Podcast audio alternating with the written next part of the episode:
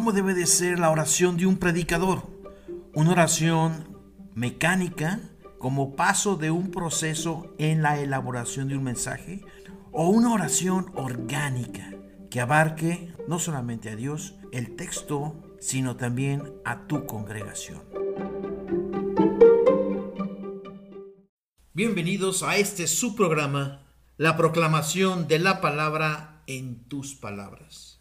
Este es un podcast en donde compartiremos algunas técnicas de comunicación oral que seguramente te ayudarán a superar los desafíos que demanda el púlpito ante las exigencias de la congregación del siglo XXI.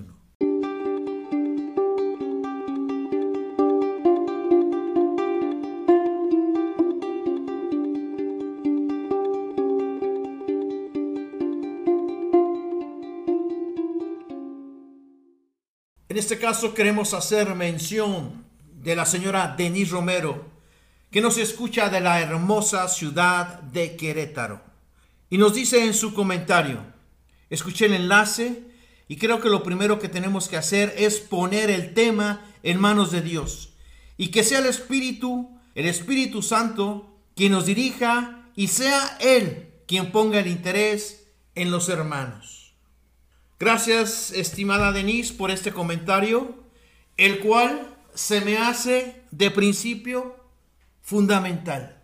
Fundamental porque de ninguna manera nosotros los predicadores debemos ufanarnos, salir al púlpito pensando que nuestra capacidad de oratoria, nuestra carne, nuestros conocimientos en la palabra son suficientes para transformar vidas lo cual me lleva a reflexionar en la importancia de la oración. Y esta reflexión sobre la oración encontró mucha inspiración en el libro de John MacArthur titulado La predicación. El autor John MacArthur, un teólogo contemporáneo, reflexiona sobre cómo predicar bíblicamente. Y encontré mucho gozo, mucho alimento en su capítulo titulado La prioridad de la oración y la predicación expositiva. Es el capítulo número 4 y él menciona que la oración no es electiva, sino que es un elemento principal en el calidoscopio de las características espirituales que destacan a un predicador, a un vocero efectivo de Dios. Debo confesarles, queridos hermanos, que una vez leído tan hermoso texto, me fui inmediatamente al inicio de mis notas de la metodología Apolos y quise ver qué tan robustamente había escrito sobre la oración, o si lo había dejado como un tema ahí colgado únicamente con alfileres. Y bueno, la oración es un tema muy considerado muy tomado en cuenta en la metodología. Ahora, ¿cómo es que yo veo de manera práctica la oración del predicador actuar en su elaboración del manuscrito, en su elaboración del tema, en su elaboración del bosquejo y consecuentemente de la presentación de su sermón ante la congregación en el púlpito? De ninguna manera, querido hermano, yo creo que un predicador dice, ah, ahora sí, es jueves en la tarde y tengo el compromiso de elaborar el sermón y bueno, voy a ponerme primeramente en oración. Vamos viendo cuál es el primer paso, así ah, la oración, y me pongo a orar. Y una vez que reciba esa inspiración, me pongo a elaborar el bosquejo. Yo no lo creo así, hermano. Yo, yo definitivamente no lo creo así. Creo que un predicador está orando constantemente, constantemente en manos de Dios, recibiendo esa inspiración día a día, en cada momento, en cada lugar. Y Él tiene esa visión, esa capacidad de ver cuáles son las necesidades de su congregación, esa visión del mundo que conflictúa a la visión de Dios y poder decir, aquí hay una oportunidad. Creo poder ver de manera clara cómo poder darle a mi congregación esa solución, ese conocimiento, para poderlo aplicar en sus vidas. Entonces, la oración no es un paso. La oración para la metodología Apolos es un elemento, es un elemento vivo, es un elemento orgánico en el cual el predicador siempre lo tiene presente en su mente y en su corazón y eso hace que él pueda tener una visión muy especial sobre cuáles son las necesidades de su congregación y así poder contemplar la palabra de Dios como un elemento clave para poder llevar a las vidas de su congregación una solución, un conocimiento que los pueda llevar de donde están a donde Dios quiere que estén. En la primera carta a los tesalonicenses, capítulo 5, versículos del 16 al 18, nos dice claramente, orad sin cesar, estén siempre gozosos, den gracias a Dios en todo, porque esa es la voluntad para ustedes en Cristo Jesús. Yo veo en esta en esta petición de nuestro hermano Pablo, en esta recomendación, una oración activa, una oración que se presenta en todo momento y en todo lugar, que es la que nos va a permitir detectar las necesidades de nuestra congregación. Y de esta manera ofrecer un sermón propositivo, un sermón que resuelva, un sermón relevante. Que se lleven a casa y que los transforme.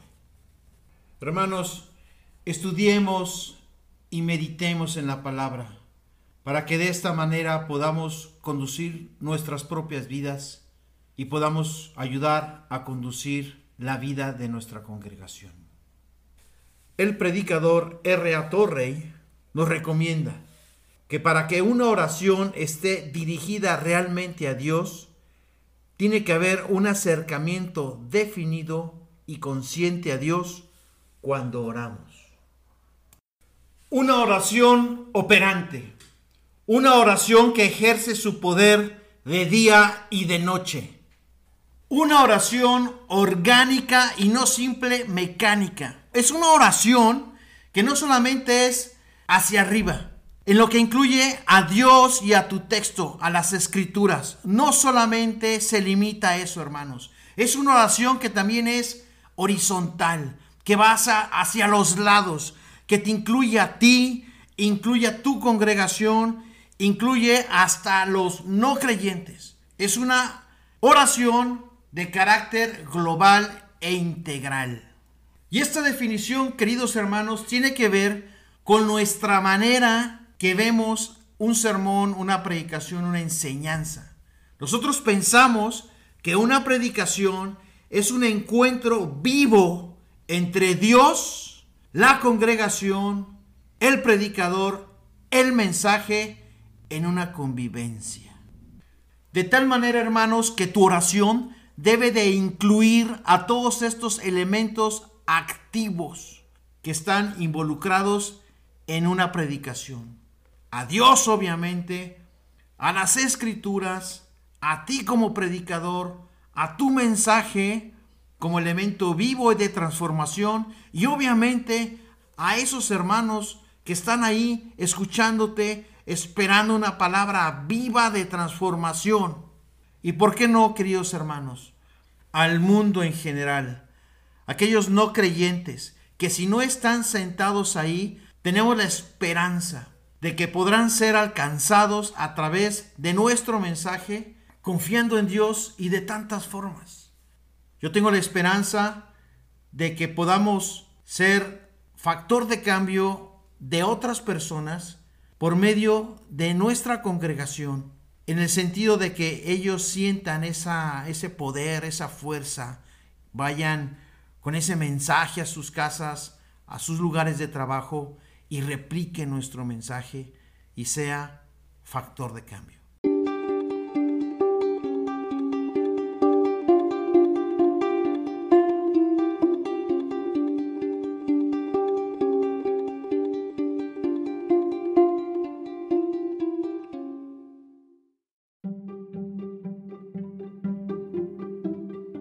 El Salmo 1 dice que es bienaventurado el hombre que medite en la palabra de Dios de día y de noche. Bueno, y cómo de manera práctica ponemos esto de la oración y las necesidades de la congregación en un caso práctico. Déjenme contarles que no hace mucho tiempo en mi iglesia hubo una situación un poco incómoda, ya que dos familias, dos familias muy queridas por todos nosotros, grandes, con hijos, hubo una riña entre unos pequeños, una cosa insignificante. Pero creció este problema, se involucraron las mamás y la cosa no quedó ahí. Se involucraron también los padres y esta pequeña insignificancia, este juego de niños, esta riña infantil, llegó a ser un aspecto incómodo entre estas dos familias. Tan fue así que se llevó el caso ante los ancianos de la iglesia. Llegó el día en que se reunieron las cabezas de estas familias para desahogar esta situación. Obviamente todos nosotros inclinamos nuestra cabeza y pedimos en oración que moviera nuestras voluntades, que nos diera sabiduría y que llegáramos a poder resolver esta situación de forma rápida, eficiente, de acuerdo a lo que Dios nos demandaba. Queridos hermanos, no sé si fue esa oración o la oración que estuvimos todos nosotros clamando durante días anteriores a esta reunión para que Dios nos ayudara, nos fortaleciera. Porque todos nosotros estábamos conscientes que por nuestras fuerzas, que por nuestra propia sabiduría, no íbamos a poder resolver, no íbamos a poder dar el paso, superar la prueba. Hermanos, fue asombroso ver cómo la oración ungió a todos nosotros y la situación que tenía días, mermando la relación entre hermanos, se solucionó en menos de 10 minutos. Se abrieron los corazones, nos pedimos disculpas y fue una cosa hermosa ver cómo el Espíritu Santo obraba en nuestras vidas. A esto yo llamo, queridos hermanos, el poder de la oración. ¿Y cómo llevamos esto al púlpito? Aquí hay dos opciones. Caso número uno, se deja aislado. Un caso resuelto, aislado y no se habla más. Caso número dos, el predicador en ese momento percibe que hay un tema importante que manifestar a la iglesia, de la cual podemos aprender todos y no dejarlo desapercibido. Así es que se hizo un tema especial se llevó al púlpito y todos aprendimos de él.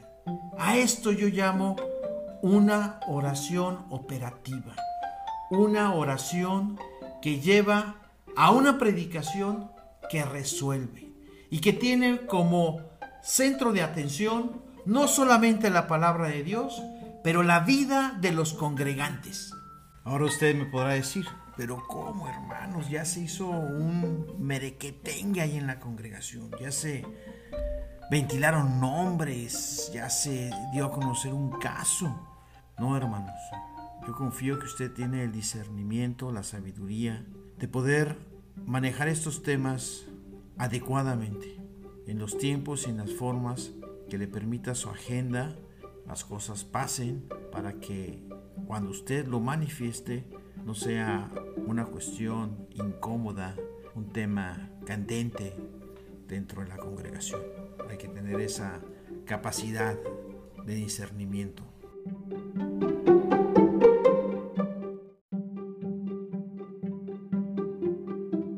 Bueno, queridos hermanos, muchísimas gracias por habernos acompañado.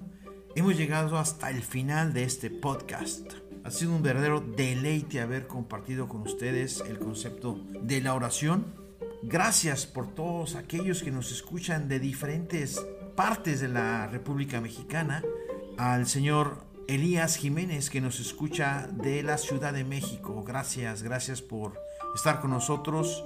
A la hermana Karen que nos escucha del Estado de México. Muchas gracias a todos. Y bueno, ¿con qué nos vamos? Nos vamos con que la oración no es mecánica, no es un paso dentro del proceso de la elaboración de un texto, es orgánica.